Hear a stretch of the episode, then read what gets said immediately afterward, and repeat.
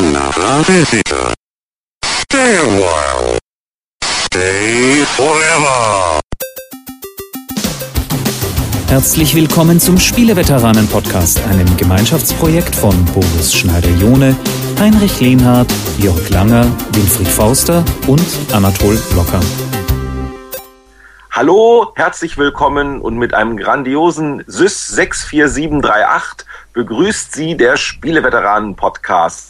Heute mit vier rüstigen Spieleveteranen aus den alten Tagen des Computerjournalismus, die sich heute eines besonderen Themas annehmen wollen. Aber ich begrüße erstmal die Runde. Da sitzt der Winnie Forster. Hallo.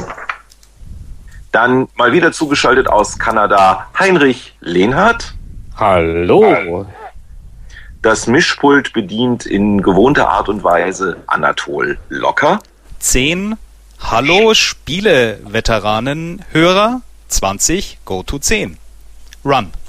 Und hier am Mikrofon sitzt Boris Schneider-Jone. Ich stelle mich diesmal selbst vor, weil wir das nämlich sonst immer vergessen. Und ich sitze gerade im malerischen Hannover im Rahmen der CeBIT, habe da noch ein bisschen was zu tun und hoffe, dass mir die Leitung nicht zusammenbricht zwischendurch. Jetzt muss aber, glaube ich, keiner befürchten, dass wir ein Special zur CeBIT machen. Das ist, äh, glaube ich, bis zum Erscheinen des Podcasts nicht mehr so aktuell und auch nicht so aufregend. Oder aus, aus Spieleveteranensicht, gab es irgendwas in, in, Hannover, was dich äh, begeistert hat? 327 Dinge, die sie noch nicht über Cloud Computing wussten. Keine Ahnung. Nein, nee, also, also ich glaube. Der Mittelstand hat neue Impulse durch LTE. Nee, also ganz ehrlich, CeBIT äh, lassen wir, glaube ich, mal aus. In Halle 23 ist die Intel Extreme Masters mit der ESL und in Halle 19 sind die World Cyber Games. Ähm, und das ist dann, äh, dann sieht man sehr viele Leute, die Spiele spielen, aber das war's dann auch. Also sehr viel, sonst tut sich hier um das Spiele eigentlich nicht. Nicht viel 3D? Ja, schon 3D, aber halt wenig Spiele. Also 3D halt mit, also es, man kann hier an vielen Ständen 3D-Filmclips sehen und so, aber, und es gibt dann auch preiswerte 3D-Kameras, aber Kinder, wir wollten doch eigentlich ein ganz anderes Thema. Also, ich führe uns jetzt mal hier zurück, weil wir wollten es auch kurz machen, damit der Anatol nicht so lange rumschneiden muss. Das hier ist nämlich der Spezialspiele-Veteranen-Podcast zum Thema Commodore und insbesondere Commodore 64. Nicht zuletzt deswegen, um ein bisschen zu feiern, dass im Winnies Verlag gerade ein neues Buch erschienen ist. Winnie, wie heißt das denn? Das heißt Volkscomputer. Wobei Volkscomputer ja der Name vom VC20 damals war, aber es passt aus diversen Gründen auch ganz gut auf das gesamte Buch auch. Ja, weil der C64, das wissen wir, glaube ich, alle, weil wir da auch professionell gearbeitet haben in der einen oder anderen Weise, natürlich gerade in Deutschland die äh, Heimcomputerrevolution so richtig ausgelöst hat und das meistverkaufte Gerät in Deutschland war. Und jeder von uns hat mindestens einen davon gehabt, richtig? Richtig. Na, ich war, ich wage es ja kaum zu sagen, fast schon ein C64-Gegner. Ich habe also quasi der einzige Spektrumbesitzer zwischen lauter Brotkästen war eine, war eine schwere Zeit für mich, damals so in der Unterstufe Gymnasium. Alle hatten C64 und ich hatte noch ein Spektrum mit Kassettenlaufwerk. Aber du hast es ja äh, ganz klar gesagt, vor allem in Deutschland ist natürlich ein amerikanisches Gerät gewesen, aber für Deutschland war der C64 schon immens wichtig. Also während er in Amerika sehr erfolgreich war, aber dann, äh, ja gut, dort schon gegen Apple II natürlich auch immer ähm, kämpfen musste, später vom, gegen den PC hat er in Deutschland die 80er Jahre schon ziemlich beherrscht, bis dann der Amiga kam, der dann auch nochmal erfolgreich war. Und der Amiga, auch amerikanisches Gerät, hat sich in Amerika, hat sich in Amerika nie durchgesetzt. Also interessanterweise, auch ein Grund, wieso ich das Buch gemacht habe und wieso ich es Volkscomputer genannt habe, äh, interessanterweise war tatsächlich Deutschland der Hauptmarkt für die Commodore-Rechner. Aber wie gesagt, es waren mir ein bisschen zu viele Commodore-Fans damals. Alle, ja, ich, außer ich. Da erinnere ich mich noch dran, dass so, es muss 85, 86 gewesen sein, Cebit, wo ich jetzt ja gerade sitze, äh, Commodore, der Hersteller eines Heimcomputers, hat die riesengroßen rauschenden Partys gegeben und nicht die großen IBMs oder Microsofts oder sowas. Die waren damals tatsächlich eher so die, na, ich will nicht sagen die kleinen Dinger, aber die haben halt auch hier der Cebit professionelle Auftritte gehabt oder sowas. Aber Commodore hat auch damals richtig das Geld rausgehauen. Daran interessiert, erinnere ich mich noch. Ja, Commodore war ja auf dem Sprung quasi IBM zu werden. Also, ähm haben sie halt versaut. Auch darum geht es natürlich im Buch, wie das eigentlich kam, dass Commodore, obwohl sie so groß waren und so mächtig waren, ähm, so verlieren konnte im Endeffekt. Das ging dann ja sehr schnell zu Ende. In Deutschland hat es ein bisschen längeres Nachspiel gehabt, aber gerade in Amerika war ja eigentlich Ende der 80er Jahre der Zug schon abgefahren. Und das ist auch ein Thema von dem Buch. Aber zu der Zeit, die du jetzt gerade genannt hast, 1985, sah es kurz so aus, als ob Commodore wirklich jetzt IBM für den gesamten Privatanwenderbereich werden könnte.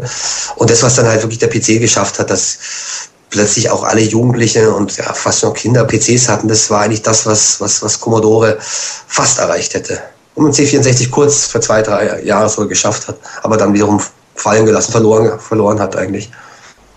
Also ich kann nur sagen, bei mir war der C64-Kauf ähm, mit einer der Gründe, warum ich dann später überhaupt in die ganze äh, Spielebranche eingestiegen bin weil ich mir dann doch so viele Spiele für den C64 gekauft habe, dass ich während meiner Studienzeit komplett pleite war und dringend Geld gekauft, gekauft habe.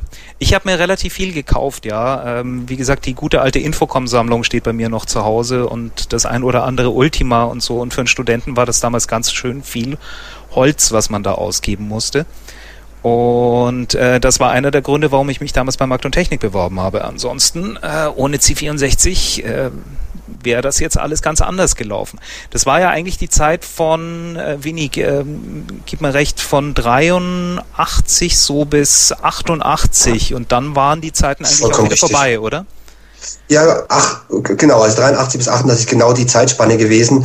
Also ab 87 ging es dann langsam in die Amiga-Zeit über, der, wie, wie gerade skizziert, in Deutschland eigentlich genauso erfolgreich war wie der C64. Für mich war der C64 wiederum der Grund, dass ich kein Markentechnikleser war in der Zeitspanne 83 bis 88. Ich habe zwar 82 die Computer persönlich gelesen, die es ja vor der Happy Computer gab, aber dann die Happy Computer waren mir viel zu Commodore-lastig. Irgendwann sind dann auch die Atari-Sachen verschwunden. MSX war schnell vom Tisch, 84, 85. Und auch die Powerplay war dann Ende der 80er Jahre, auch als Sonderheft, sehr, sehr C64-lastig. Und ich habe dann begonnen, englische Hefte zu lesen. Und das war eigentlich auch mein, mein Vorstellungsgespräch, kann ich mich noch erinnern, mit Anatol 1990. Anatol und, und Martin Gax saßen mir gegenüber und haben mich dann mal so gefragt, was ich denn eigentlich von dem Heft halte. Und ich meinte, ja, ich lese, ich lese die Powerplay eigentlich gar nicht. Uh, war wahrscheinlich einer der wenigen Computerspieler in Deutschland, die nicht Powerplay-Leser waren. Musste mal raus. Sehr cool. Heinrich, was war denn so deine, dein erstes ähm, C64-Spiel? Äh, ja, das ist bei mir eine ganz lustige Geschichte. Ähm, als ich mich bei Magnetechnik beworben hatte, äh, da hatte ich äh, mit Computern irgendwie gar nicht viel am Hut. Außer dass ich mal bei, bei Papa im Büro mal so mal bei, als Fan-Shop da mal irgendwelche mit irgendwelchen EDV-Textverarbeitungssystemen in Berührung gekommen bin. Aber ich war ein Videospieler damals, das ist schon sehr lang her. Äh, also wir reden hier so von so Anfang 84. Und äh, ich war eigentlich sehr, sehr zufrieden mit, äh, mit meinem ColecoVision und den Television und dem Atari äh, VCS. Und äh, was ich so von Computern kannte, das waren so flüchtige Berührungen dann auch in der Schule, äh, ne, die, die ZX81-Zeit, aber da, das war dann so ne, Baukästen und das war sowas ja, wie Bastler. Ja, ja, und äh, ich, äh, ich, ich habe ja nie so dieses mathematische Gehirn gehabt. Also das war mir immer so, ja, nee, ich will eh noch meine Spiele spielen und programmieren, wozu, ja. Also und ähm, bin dann auch so etwas reingeschlittert ähm, bei, bei Markt und Technik ähm, als Spieler und äh, das war super aufregend, weil man natürlich äh, damals äh, bei Happy Computer mit diesen ganzen Computern in Berührung gekommen ist und äh, die Artenvielfalt damals war atemberaubend. Ja. Äh, TI 99, äh, äh, Dragon 32, all diese Kisten, die da rumstanden und äh, äh, ja gut, ich fühlte mich immer zu den Spielen hingezogen und da war natürlich ähm, Anfang 84 war der Commodore 64 da schon die Kiste mit den Pflichtspielen. Es hat auch nicht geholfen, dass wir eine Etage mit der Redaktion 64er teilten. Die 64er war damals ein recht neues äh, Magazin. Da war Markt und Technik clever äh, und hat das mhm. geschnallt, dass der Commodore halt so abging dass man äh, eine Zeitschrift speziell für einen Computer macht. Das war damals ein relativ abenteuerliches Konzept. Und, ähm, und die, die Killer-Applikation, die ich da erlebt hatte, das war also immer so die, das waren die, die, die Feierabend, wir machen ein Bier auf und holen das, äh, das Soccer-Modul raus. Äh, hm. äh, das war also wirklich das International Soccer. Das war, glaube ich, äh, für viele für eine ganze Generation von Spielern so äh, ein ganz wichtiges Produkt und das war halt ähm, das, das erste vernünftige Fußballspiel. Also jeder Sportspieler äh, liebte das und, und war es auch auf viele Jahre. Also es hat also wirklich ähm, ja, fast bis, bis Sensible Soccer gedauert, bis mal eine Alternative rauskam. Äh, ja, und wie gesagt, der, der gute oder schlechte Einfluss dann äh, der 64er-Kollegen und, und, und Soccer und dann, und dann kam noch irgendwann, äh, da kam natürlich irgendwann noch Summer Games, nicht? Und dann, dann war es so nicht geschehen, also als Sportspielfan. Und da war das überhaupt keine Frage. Also ich habe da so meine, meine, meine kargen Praktikantenbezüge der, der ersten Monate. Man hat ja noch bei den Eltern äh, gewohnt. Äh, die habe ich dann also auch dann erstmal für ein, äh, den Computer und dann auch für die, für die Floppy auf den Kopf gehauen. Das, das Kettenlaufwerk, das hat ja damals so viel gekostet wie der Computer, ne? Fast. Richtig. Ja. Oh, ja. War viel schneller als mein Spektrum-Kassettenlaufwerk, aber es glaube ich das bis heute langsamste Diskettenlaufwerk, das jemals von einer großen Firma auf den Markt gebracht worden Ah, ist. Man ich- kam ich- mir auch rasend schnell vor, aber Wizardry, da war doch damals die große De Debatte, warum gibt's Wizardry nicht für C64? Wizardry gab's Richtig. für Apple und für, Ja. ne, also äh, es, es gab sogar eine, eine, eine IBM ohne Grafikkarte Textversion, aber nicht für C64. Und die Begründung damals war, Boris kann das vielleicht technisch äh, noch besser ähm, analysieren, war, das Diskettenlaufwerk ist zu langsam für die ständigen Datenzugriffe von Wizardry. War Ja, das genau, eine faule Ausrede oder? Nein, nein, es gab ja auch, ich weiß nicht, wie die Zeitschrift damals hieß, aber einer der schönsten Artikel, den ich in meiner amerikanischen Computerzeitschrift gelesen habe, 84, 85, von den wenigen, die uns erreichte, war ähm, 100 Dinge, die sie tun können, während äh, äh, One-on-One, dieses Basketball von Electronic Arts lädt, weil es hat halt drei bis fünf Minuten gedauert, bis so ein Spiel geladen war. Und das war ja dann sozusagen mein, mein Kontakt und ich erinnere mich noch, wie ich dann einen gewissen Heinrich Lehner dann auch kennengelernt hatte, der mit offenem Mund da stand, als ich in die 64er-Redaktion kam mit Carsten Schramm und wir hatten diesen Floppy-Schnelllader, mit dem man Programme fünfmal schneller laden konnte und das hat einem wirklich wertvolle Lebenszeit Ja. zurückgegeben. Weil das war alles quälend langsam zu dem Zeitpunkt, Also muss man sagen. Das kann man sich heute gar nicht vorstellen, wie langsam dieses Biest ist. Also ähm, äh, äh, Dinge, die Sie auf einer DSL-Leitung, liebe Hörer, innerhalb von 0,02 Sekunden bekommen, hat ein C64 mühsam in zwei Minuten in seinen 64 Kilobyte Speicher geschaufelt. Warum war das Ding eigentlich so lahm? Ja, das ist eben auch ein Grund, wieso ich das. Also das Volkscomputerbuch basiert ja auf einem kanadischen Buch von Brian Beckner. On the Edge hieß das, kam schon vor fünf, sechs Jahren raus. Und ich habe das damals gelesen und fand es sehr faszinierend, das Buch, weil es nicht eine Nacherzählung ist von jetzt einem Journalisten oder irgendeinem Marktanalysten, sondern äh, weil der Brian sich mit den ganzen Ingenieuren zusammengesetzt hat. Also die Ur, die, die Urgeneration Chuck Peddle, der ja den, den, den frühen MOS-Chips entwickelt hat, die auch im Atari VCS zum Beispiel drin waren, im Apple II, ähm, Rob Janne, solche Leute. Und es sind, glaube ich, zehn Seiten, die um dieses Thema Diskettenlaufwerk äh, gehen, wie das Ding eigentlich so langsam geworden ist. Im Grunde waren es mehrere Stufen, die das Diskettenlaufwerk während der Entwicklung so langsam gemacht haben.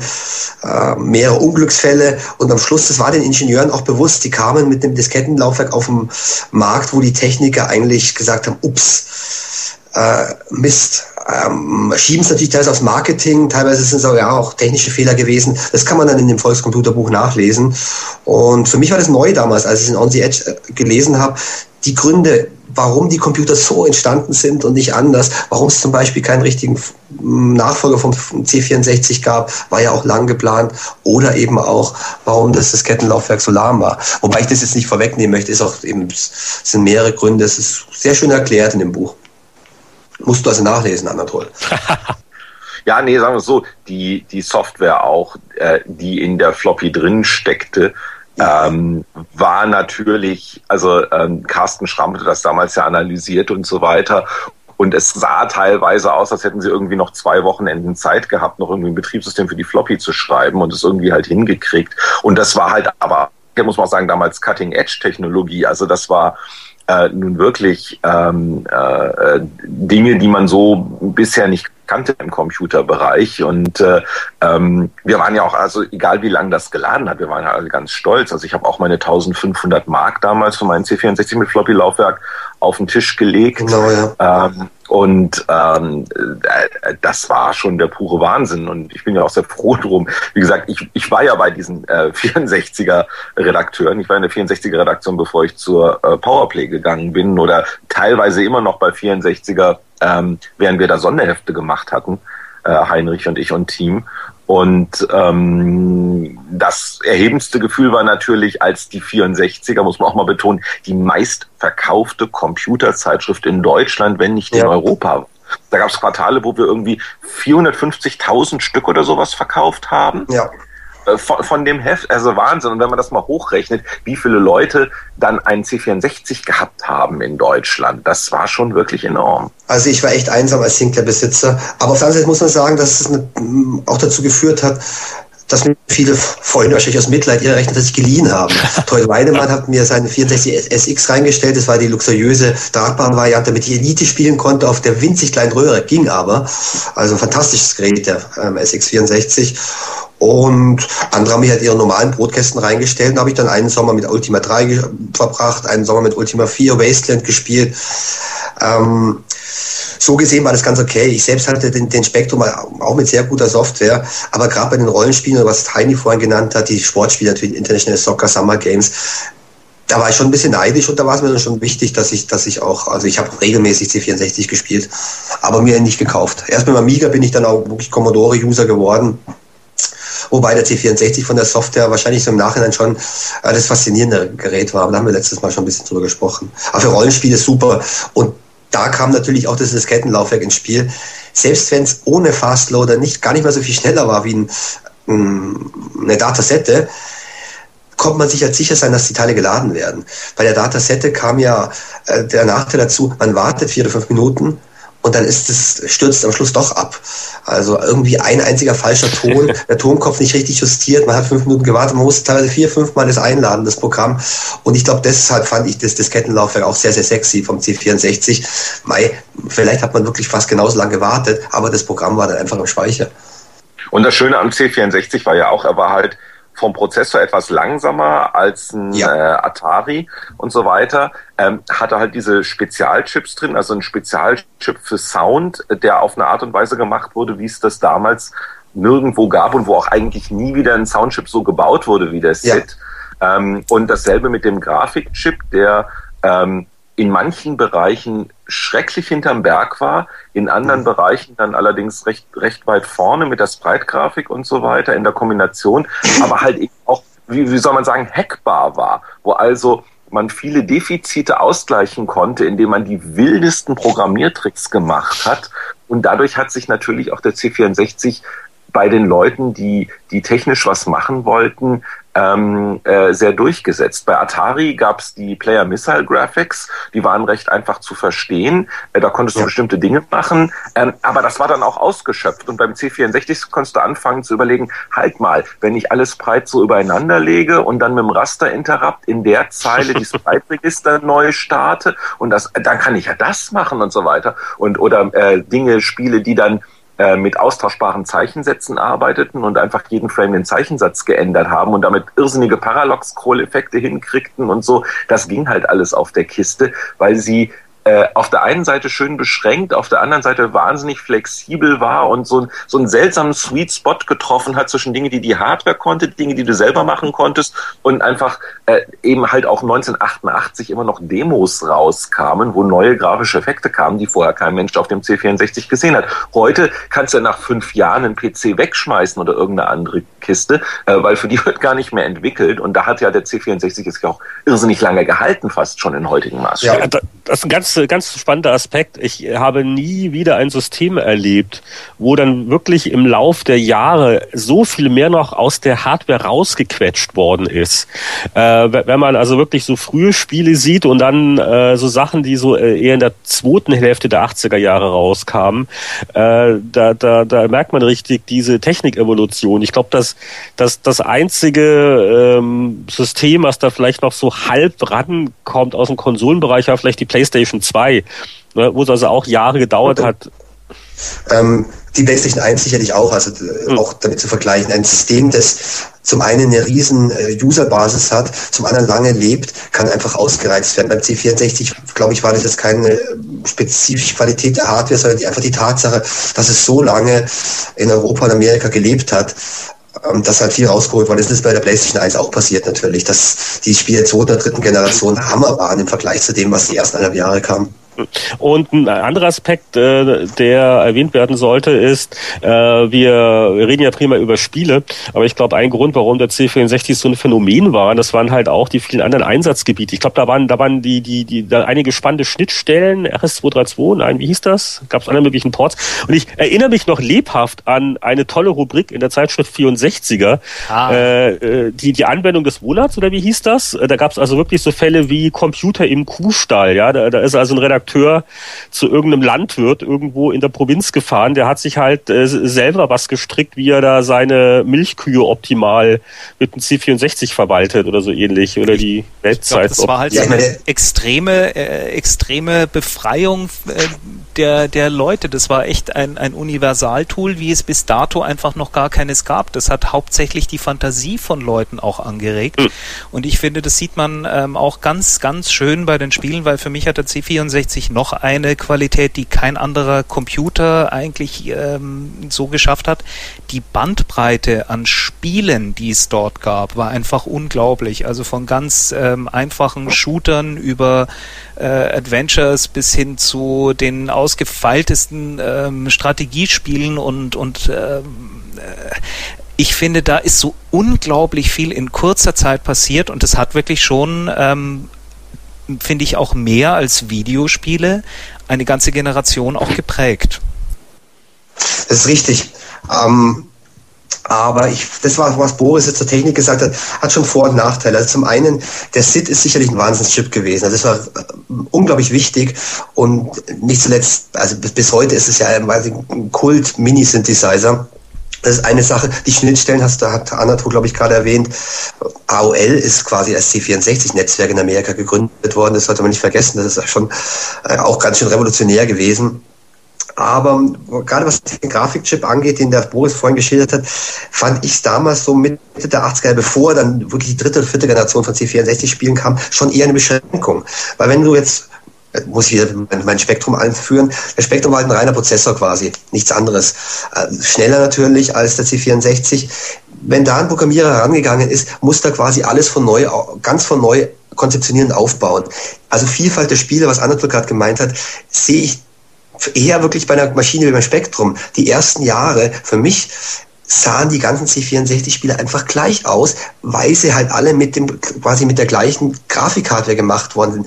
Es hat dem Programmieren viel Arbeit abgenommen, aber es hat sie einfach auch schon auf Bahnen gelenkt. Die Sprites, das Scrolling natürlich. Und das fand ich schon ein Nachteil. Äh. Und was die Englischen entwickeln, doch, also. Äh, ich hatte eher so beim Spektrum das Gefühl, dass alles immer so in isometrischen 3D zu sehen war und ansonsten gab es nicht so wahnsinnig viele. Ja, man sollte, wenn man sich jetzt anschaut, welche westlichen Entwickler überhaupt noch äh, gut sind, die haben nichts zuletzt alle auf dem Spektrum angefangen. Aber gut, aber gut diese Diskussion, die musste sich ja vor 20 Jahren oder vor 30 Jahren führen. ähm, aber Spielevielfalt. C64 hat 83, 84 schon Hammerspiele gehabt. Also die Ultimas habe ich vorhin erwähnt, Elite natürlich, auch Aachen, Mule. Aber wenn man sich das Zeug anschaut, das waren also die meisten waren Apple II-Spiele. Das hat man in Deutschland natürlich gar nicht mitbekommen, dass es im Grunde genommen eigentlich, eigentlich konvertierte Apple II-Spiele waren. Da ist gar nicht so viel auf dem, auf dem C64 entstanden in den ersten Jahren. Hat sich geändert, wie Anatol vorhin richtig erkannt hat. Ab Mitte der 80er Jahre sind die Programmierer dann zu Hochform aufgelaufen. Aber 83, 84 und auch noch 85 waren die guten Spiele de facto zu 80 Prozent Apple II Spiele. Apple also oder, oder Atari, ne? Es gab auch einige Atari, 800. 800 von, äh, ich denke mal Mule, Dan Banden, schätzungsweise ein Atari 800 Spiel. Aachen war wohl auch ein Atari 800 Spiel. Die, Elite die, die war ein BBC. Sachen, ne? Waren auch eigentlich Atari. Genau, war ein BBC-Spiel und das fand ich dann schon auch ein bisschen ignorant eben von der ganzen, also äh, C64-Szene, die hat das gar nicht gesehen. Gut, auf der anderen Seite, Apple II war ja in Deutschland wirklich nicht präsent, aber wenn man ein bisschen hinter die Kulissen geschaut und gesehen, hm, das sind eigentlich andere Maschinen und die ersten Jahre konnte man zu Recht die Schulter zucken, hat sich dann aber geändert, klar, ab 85, 86, ähm, gerade Leute mit ähm, englischen Entwickler wie Endo Bravebrook, mit Iridium, Paradroid, das waren dann reinrassige C64-Spiele. Ähm, da war die Situation ein bisschen anders. Aber die, die ganzen ersten Jahre, Summer Games wüsste ich jetzt nicht genau. Das könnte auch schon eine frühe, geniale C64-Entwicklung gewesen sein. Aber würde mich auch nicht wundern, wenn es ein Atari 800-Spiel war. Also deshalb war ich da auch die ersten Jahre ein bisschen skeptisch. Jetzt möchte ich da doch mal sicherheitshalber reingrätschen und sagen, ähm, äh, auch einige von den Leuten und Dingen, die du jetzt genannt hast, äh, die kamen vom Apple, die kamen vom Atari, aber ja. irgendwann waren sie auf dem C64. Mein Lieblingsbeispiel ist da halt Dan Bunton, äh, weil der hat äh, ja. zwei revolutionäre Sachen gemacht. Seven Cities of Gold, dynamische Spielwelt gespeichert auf dem Speichermedium, auf der B-Seite der Diskette, ja. äh, die du jedes Mal neu aufbauen musstest. Äh, wenn du ein neues Spiel startest, wurde eine Diskette formatiert, wurde eine Spielwelt dort aufgebaut, die du dann nach und nach erkundetest. Und das ging nur auf dem C64, weil der relationelle Dateizugriffe hatte. Das konnte er auf dem Atari nicht machen. Und dann Modem Wars. Das, das Modem Wars, das erste Ganz Spiel, wo du, wo du, ja, ja, auch. Also muss man sagen, denn, denn, denn Danny hat so viel erfunden für uns. Es ist so ja, schade, dass es gibt. Aber Modem Wars, das wirklich erste Multiplayer-Strategiespiel übers Modem, war auch C64, weil einfach der C64 der einzige Computer auch mit der genügenden Verbreitung, aber auch eben mit einem Modem-Interface war, wo auch andere Leute, ich glaube, bei Atari gab es auch ein Modem, aber das war das Original Atari-Modem und teuer. Und in Deutschland gab es halt auch x Lösungen, wie du ein C64 mit dem äh, Telefon verbinden konntest. Viele davon illegal, und so weiter. Aber trotzdem, da, da war halt einfach vieles möglich, was auf anderen Plattformen dann nicht ging. Weil das Original habe ich 1991 noch in München auf einer Krabbelkiste gesehen von Modern Wars und auch gekauft. Also das habe ich bei mir stehen. Ich dachte, wo ist das wäre eine PC-Entwicklung gewesen. War das tatsächlich ein, ein C64, eine C64-Entwicklung? Modern Wars ist ein C64-Spiel gewesen ursprünglich. Okay. Ja, ja. Okay. Äh, äh, es hat mich Boos noch, äh, noch auf was gebracht mit der B-Seite der, der Diskette. War damals auch so die, die kurze Zeit, wo, wo man einen Diskettenlocher brauchte. Ne? Also da war immer so.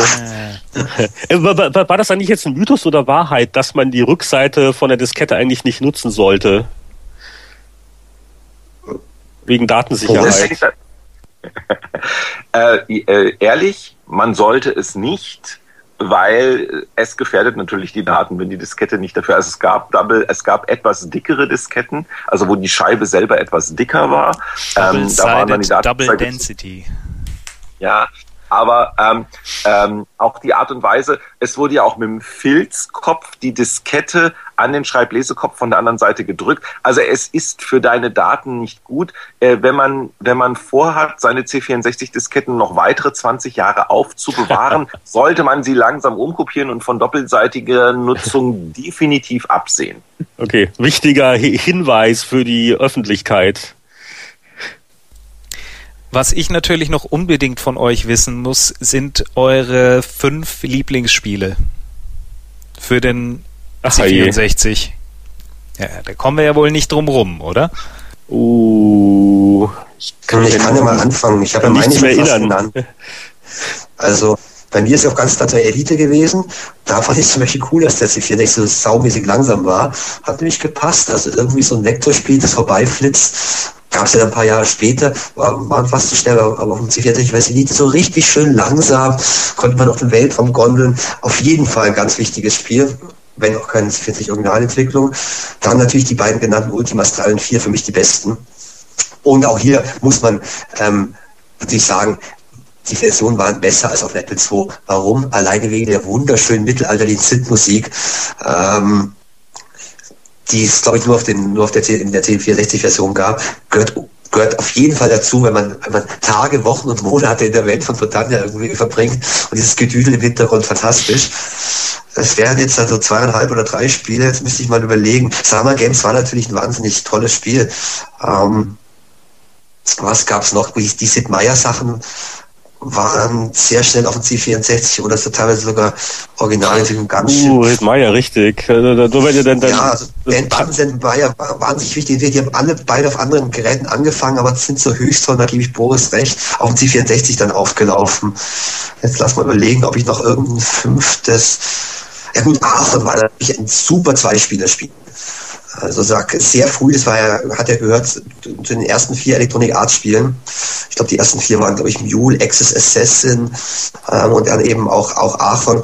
Und das gab es damals eigentlich äh, nicht äh, so häufig. Es gab zwar Sportspiele gegeneinander gespielt oder die Pong-Variante, aber ein Fantasy-Spiel mit Fantasy-Figuren, die zwei Spieler aufeinander hetzen. Ähm, absolut brillant, habe ich wahnsinnig gerne gespielt auf dem C64. Ähm, Wasteland dann als auch eine Apple II-Umsetzung relativ spät, also ich glaube schon zwei, drei Jahre später als, als die genannten Ultimas, auch ein bisschen später als Bud's Tale, also man, genau, die Bud's Tales würde ich noch nennen, haben gut funktioniert auf dem C64 und Wasteland. Wobei bei Wasteland war ja ein Großteil auch aus Speichergründen der Texte, das war ja ein sehr, sehr episches Endzeit-Rollenspiel, ausgelagert ins Booklet. Also man hat teilweise Beschreibungen, so kleine Beschreibungen noch ähm, im, Fenster, im Fenster gehabt, ähm, auf dem Bildschirm, aber die längeren Beschreibungen von den Umgebungen musste man dann nachlesen. Da stand also, lesen Sie Seite so und so, der Paragraph so und so. Auch ein Grund, wieso das Spiel besser im Original sich geholt hat und nicht als Kopie. Sehr schön. Es war wohl das letzte ähm, C64-Spiel, das ich lang gespielt habe, Wasteland. Dann mache ich mal weiter. Ähm, ich habe sehr, sehr viel Zeit auch in Ultima 4 verbracht und hatte damals schon so das Gefühl, dass dieses Spiel eigentlich zu groß ist für diese Welt. Ähm, hm. Eines der, der Spiele, in die man komplett rein versinken konnte, trotz lausiger Grafik war und weniger Textzeilen, gab es eine Atmosphäre, die einen wirklich eingesaugt hat. Brauchen wir gar nicht drüber reden. Ähm, faszinierend, Meisterwerk. Meisterwerk. Faszinierend fand ich eine zweite Geschichte, gar nicht so vom Spielerischen her, weil sie kommt an einem gewissen Punkt, wo es dann einfach langweilt, war das Little Computer People. Ähm, da fand ich einfach die Idee faszinierend. Das war Tamagotchi äh, die erste und meiner Meinung nach auch eine der besten Varianten und Variationen. Es war immer irgendwie ein bisschen was geboten und wenn dein Männchen mal in den zweiten Stock gegangen ist zum Klavierspielen, warst du glücklich. Ja, vor allen Dingen guck dir, guck dir mal, guck dir mal die Sims an und was das ja, für Erfolg geworden ja, ist. Das ist äh, ja genau. Äh, nächstes Spiel war bei mir äh, von Sid Meier, da gar nicht mal so die Militärsimulationen, ähm, sondern natürlich Pirates. Das ist ein Spiel, das wirklich auch in den Olymp gehört, ähm, wo man Stunden verbringen konnte. Dann mal ein bisschen Action oder sagen wir mal Geschicklichkeit mit dazu. Boulder Dash, von denen ich ganz viele Teile auch wirklich komplett durchgezockt habe ähm, fand ich auch äh, Peter Lieper, den Soundtrack habe ich heute noch im Ohr, obwohl das irgendwie auch nur so drei ganz normale kleine Sit, ähm, Sit-Sounds sind. Das ist auch sehr, sehr sparsam programmiert, aber wirklich schön. Und dann nichts zuletzt ähm, bei der Games-Serie, gar nicht die Summer Games, bei mir waren es die Winter Games, die mir eigentlich am meisten Spaß gemacht haben und die ich heute eigentlich auch noch immer als eines der sehr gelungenen Zwei-Spieler-Spiele finde. Das waren meine fünf. Anatol, wir haben jetzt ein Problem. Ich kriege jetzt die Boulder Dash Musik nicht mehr aus dem Kopf raus. Ja, das war jetzt nicht auf meiner Liste. Ähm, das war wieder diese überfallartige Sache und jetzt ist wieder mein ganzes C64-Leben an mir vorbeigeflasht. Ich würde mich mal auf folgende Spiele einigen. Also das genannte Archon, äh, da habe ich wahnsinnig viel Zeit verbracht. Ähm, in den Hypralot-Programmiersessions gemeinsam mit Carsten Schramm haben wir das andauernd gespielt. Ähm, ich nenne jetzt mal, auch wenn es keiner mit dem C64 verbindet, Tetris, weil ich habe das erste Mal auf dem C64 genossen, damals als Microsoft das brachte und sehr viel Zeit davon gebracht. Ja, wir assoziieren es alle mit dem Game Boy, aber es war irgendwie zwei Jahre vorher schon auf dem C64 da und hat wirklich wahnsinnig viel Zeit gefressen. Äh, dann natürlich, äh, viele Leute werden verstehen, warum ich es nenne, aber Maniac Mansion, äh, weiterhin ein mhm. großer Klassiker auf dem C64. Äh, Mule würde ich natürlich nennen, weil es das Spiel ist, wenn ich Leute treffe, insbesondere in den USA aus den alten Zeiten und man packt was aus, es ist Mule. Es funktioniert heute noch. Die Art und Weise, wie man miteinander handelt, äh, also diese, dieser Handelsscreen, wo man mit rauf runterdrücken durch den Joystick äh, seine Figuren bewegt und dann Deals abschließt, ist einfach eine so brillante User Interface Idee. Da können sich heute noch 100 Spiele eine Scheibe von abschneiden. Ähm, dann der fünfte, den ich jetzt nenne, wäre, ist vielleicht auch so ein bisschen außer Konkurrenz Nebulus, das Spiel mit den sich drehenden Türmen. Das ah. ist eins der wenigen Spiele, das ich bis zum Exzess gespielt habe. Ich hätte jetzt auch bei einer ähm, Mission Impossible, ne, Verzeihung, umgekehrt, Impossible Mission genannt.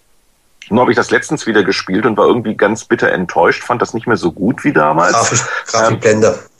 Ähm, Grafikblender, danke Winnie. Ähm, aber äh, das, das habe ich auch durchgespielt bis zum Schluss. Und dann möchte ich ein sechstes Spiel allerdings nennen, außer Konkurrenz, aber nochmal um an die alten Zeitschriftentage zu erinnern. Da war ein Spiel namens Krillion. Ich weiß nicht, ob ihr noch erinnert, das war so Ich habe es damals ausgesucht. Ich habe es damals rausgepickt ja. bei den, bei den äh, Einsendungen. Es war großartig. Genau. Und davon gibt's inzwischen ja auch Abarten auf mehreren Systemen. Ich habe letztens auf iPhone ein Spiel gesehen, das das Krillion-Spielprinzip hatte. Aber das muss man ganz ehrlich sagen, da hat ein Leser von der Zeitschrift, von unserer Zeitschrift, so ein Programm geschrieben mit einer neuen Spielidee. Die war vorher nicht da und das war wirklich eine echte Perle. Das hätte der als echtes professionelles Produkt veröffentlichen können und es war dann irgendwo Listing des Monats und dieses Krillion, wenn man es findet, äh, das kann man tatsächlich heute noch spielen. Das ist super. Erzähl's mal kurz, Boris. Was war das? Was war das? Äh, du hast einen Ball, der zwischen der oberen und unteren Bildschirmhälfte immer hin und her springt. Ähm, und du kannst den Ball nach links oder rechts bewegen. Und du hast Farbflächen, die du treffen musst. Und wenn du beispielsweise den, ne, du musst erst einen roten Farbtopf, um dann die roten Blöcke abzuschießen Mhm. und du darfst nicht äh, beispielsweise den Totenkopf berühren oder sowas. Und du hast nur eine begrenzte Zahl von Rauf-Runter-Bewegungen, mit denen du das Spielfeld abgeräumt haben musst. Lässt sich schwer beschreiben, wenn du davor sitzt. Nach zehn Sekunden hast du kapiert, wie es geht. Und ähm, äh, wie gesagt, das gibt's heute immer noch in diversen Varianten. Also es ist tatsächlich eine Spielidee, äh, die auch nicht untergegangen ist. Und die war mal Listing in so einer Zeitschrift zum Abtippen. Das musste jetzt noch loswerden. Ne? Ähnlich Aber wie Hypralot. So, Heinrich. Ga- Ganz Äh, kurz, ich habe nebenbei mitgeschrieben, ja, es ist furchtbar, es sind immer dieselben, es ist eigentlich unmöglich, welche zu picken, deswegen, also so quasi eins pro Genre, ähm, Sachen, die mich zum damaligen Zeitpunkt total beeindruckt haben, jetzt nicht unter dem Gesichtspunkt gesehen, wie ist es aus heutiger Sicht, das ist immer so eine Sache. Also, äh, Strategie, Pirates, Rollenspiel, The Bard's Tale, Adventure, Maniac Mansion, äh, Simulation, wenn man so will, Elite und Sport teilen sich irgendwie International äh, Soccer und, und Summer Games. Aber wir haben Way of the Exploding Fist vergessen. Das war auch eine C64 Originalentwicklung. Auf die Ah, es gibt, es gibt auch Dutzende, die man hier noch nennen Ja, könnte. sehr wichtig, sehr neidisch gewesen. Also englisch-australische Entwicklung, Melbourne House. Und das war, kam auch von Spektrum, dann war aber nicht so gut, wie alle umsetzen. Das war natürlich auf dem C40 brillant, weil es einfach, das hat zu Sprites und zu dem damals einzigartigen Sit-Sound einfach gepasst, das Knochenknacken. Also ganz- sehr, sehr gutes Spiel. Ga- Ganz, ganz wichtig, ich habe jetzt irgendwie überhaupt kein Actionspiel dabei. Äh, Da wäre das das eine natürlich äh, Paradroid, ne? Paradoid. Und ich weiß, dass wir jetzt mindestens 227 wütende Kommentare auf spieleveteranen.de bekommen, weil keiner von uns Turrican gesagt hat. Stimmt. Ja, aber wie ich schon gesagt habe, aber wir, wir sind, äh, ich, ich, wir können hier jetzt, äh, wir können hier locker eine Liste mit 100 C64-Spiele hin, hinkriegen. Ja, Turrican ist alle sagen, wow.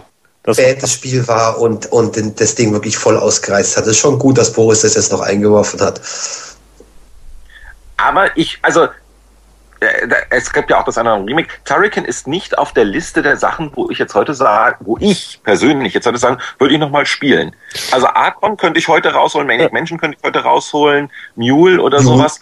Turrican, ich weiß nicht, also gerade bei diesen Action-Sachen, die verblassen halt irgendwann ja, mal. ja, ja. kannst du immer weiter toppen, dann kannst du noch einen Grafikeffekt und so weiter. Da gibt's immer noch ein schöneres Spiel. Aber irgendwie, äh, es gibt so in, in diesen Bereichen Adventure und Strategie-Dinge, wo du sagen kannst, die funktionieren mit der alten Grafik und dann brauchst du auch nicht mehr. Ja, auf jeden Fall. ja, dann äh, haben wir, glaube ich, jetzt jeden gehabt, oder? Ja. Jeder seine Liste gehabt.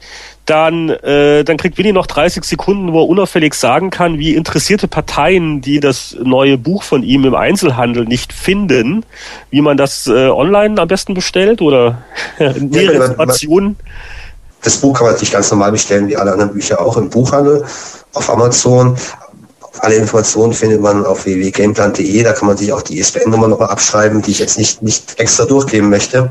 Wobei du, du, du, du, du bist jetzt sehr, sehr bescheiden, aber mein Hinweis wäre noch, wer also die unabhängigen Verleger von äh, äh, Spiele-Retro-Büchern unterstützen will, da bestellt sich das direkt auf gameplan.de, weil da der notleidende Verleger natürlich, äh, dass da am meisten Geld bei ihm hängen bleibt, oder? Ja, das kann man das ist schön ausgedrückt, Heidi, Dankeschön. Bitte, bitte. Ähm, muss nicht sein, ich nehme gerne auch direkte Bestellungen an. Und man muss dazu sagen, das haben schon sehr, sehr viele der Veteranen-Podcast-Leser bestellt. Da war ich wirklich überrascht.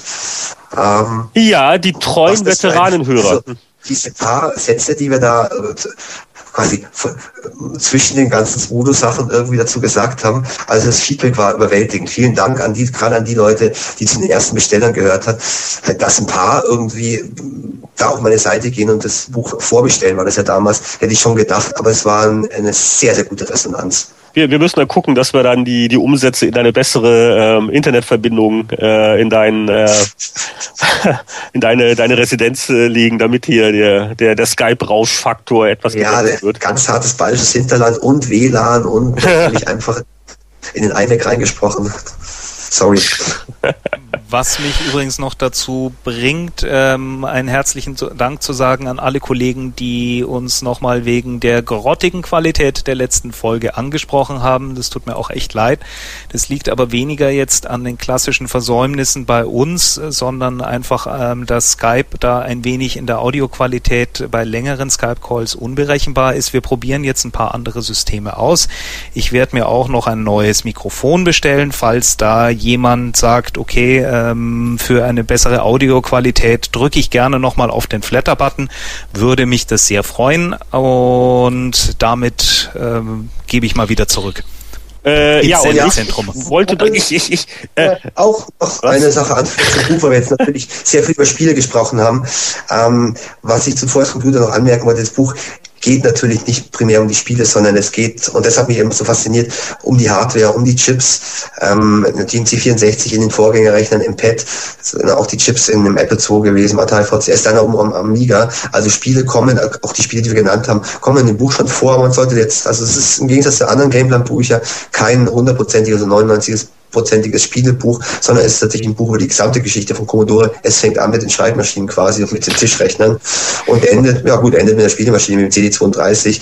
Aber dass da nicht der falsche Eindruck entsteht ähm, oder die Leute enttäuscht sind, wenn sie denken, sie bekommen jetzt ein komplettes Spielebuch, wo es um Tariken und Achon geht, das ist Volkscomputer bestimmt nicht, sondern es sind 400 Seiten, die quasi alle Aspekte äh, von Commodore beleuchten. Und da ist Commodore, ähm, es sind Spiele einer von, von, von, ja, von vielen Anwendungszwecken. Also gerade für Leute, die sich für Technik interessieren oder auch dafür interessieren, wie die PC-Industrie entstanden ist. Wem wir also das Ganze zu verdanken haben, was jetzt im 21. Jahrhundert abgeht, den Leuten würde ich Volkscomputer empfehlen. Es geht um die Entstehung der PC-Industrie und es geht darum, wie Teenager wie Steve Jobs und Bill Gates damals halt auf, auf Jack Tramier, den Commodore-Gründer, getroffen, ähm, getroffen sind und auf dessen Ingenieure und quasi mit dem auch gedealt haben, teilweise mit dem ähm, zusammengearbeitet haben, teilweise natürlich ganz harte Konkurrenzsituationen. Das ist eigentlich da ähm, der Inhalt des Buches. Also es ist zwar ein Gameplan-Buch mit vielen spielrelevanten Sachen, viel haben wir auch ergänzt, also für die deutsche Fassung, wir haben ein bisschen auch verändert, ein bisschen erweitert, aber ähm, für mich war die Intention, das Buch in Deutschland zu machen, weil es einfach ein, ein wahnsinnig guter Insiderblick ist in die späten 70er Jahre, 80er Jahre, als es eben nicht nur, also in den 90er Jahren war ja quasi nur Bill Gates, jetzt im 21. ist nur Steve Jobs, als quasi mehrere Mitspieler noch da waren und als das Spiel noch offen war, als noch nicht klar war, wer den Markt letztendlich beherrschen wird. Und das Buch verrät eben, warum es Commodore quasi vermasselt hat. Lange Zeit sah es ja wirklich so aus, als ob Leute wie gerade wie Steve Jobs quasi in der Nische landen würden und hat sich ja alles ein bisschen anders entwickelt. Und ich kündige noch an, äh, dass wir für das nächste Mal wieder einen regulären äh, Podcast planen, also mit der größeren Themenbandbreite. Äh, wir blättern wieder nach alten Heften. Äh, es, äh, es nähert sich auch der zehnte Geburtstag der Videogames. Und da, in dem Zusammenhang versuchen wir auch noch einen Stargast äh, zu kriegen, der dann die ehrenvolle Aufgabe hat, quasi in Smudos Fußstapfen treten zu müssen. Das wird, glaube ich, schwierig, äh, so, so gut wie Smudo beim letzten Mal drauf war. Aber äh, ja, das war also heute wieder ein kleiner themenspezifischer Veteran-Podcast live und äh, beim nächsten Mal wieder das volle Programm. Haben wir, haben wir, noch, haben wir noch einen vergessen?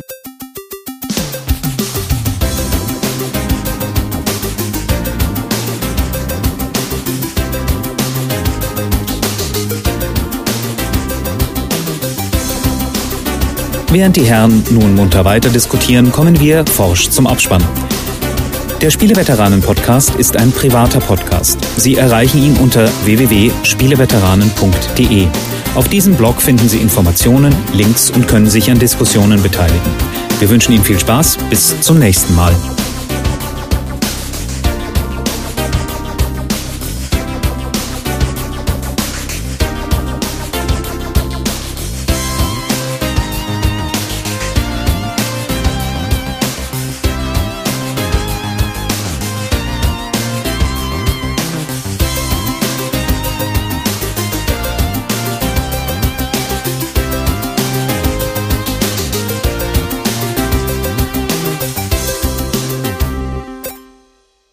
Schalten Sie auch das nächste Mal wieder ein, wenn Sie die 1541 singen hören wollen.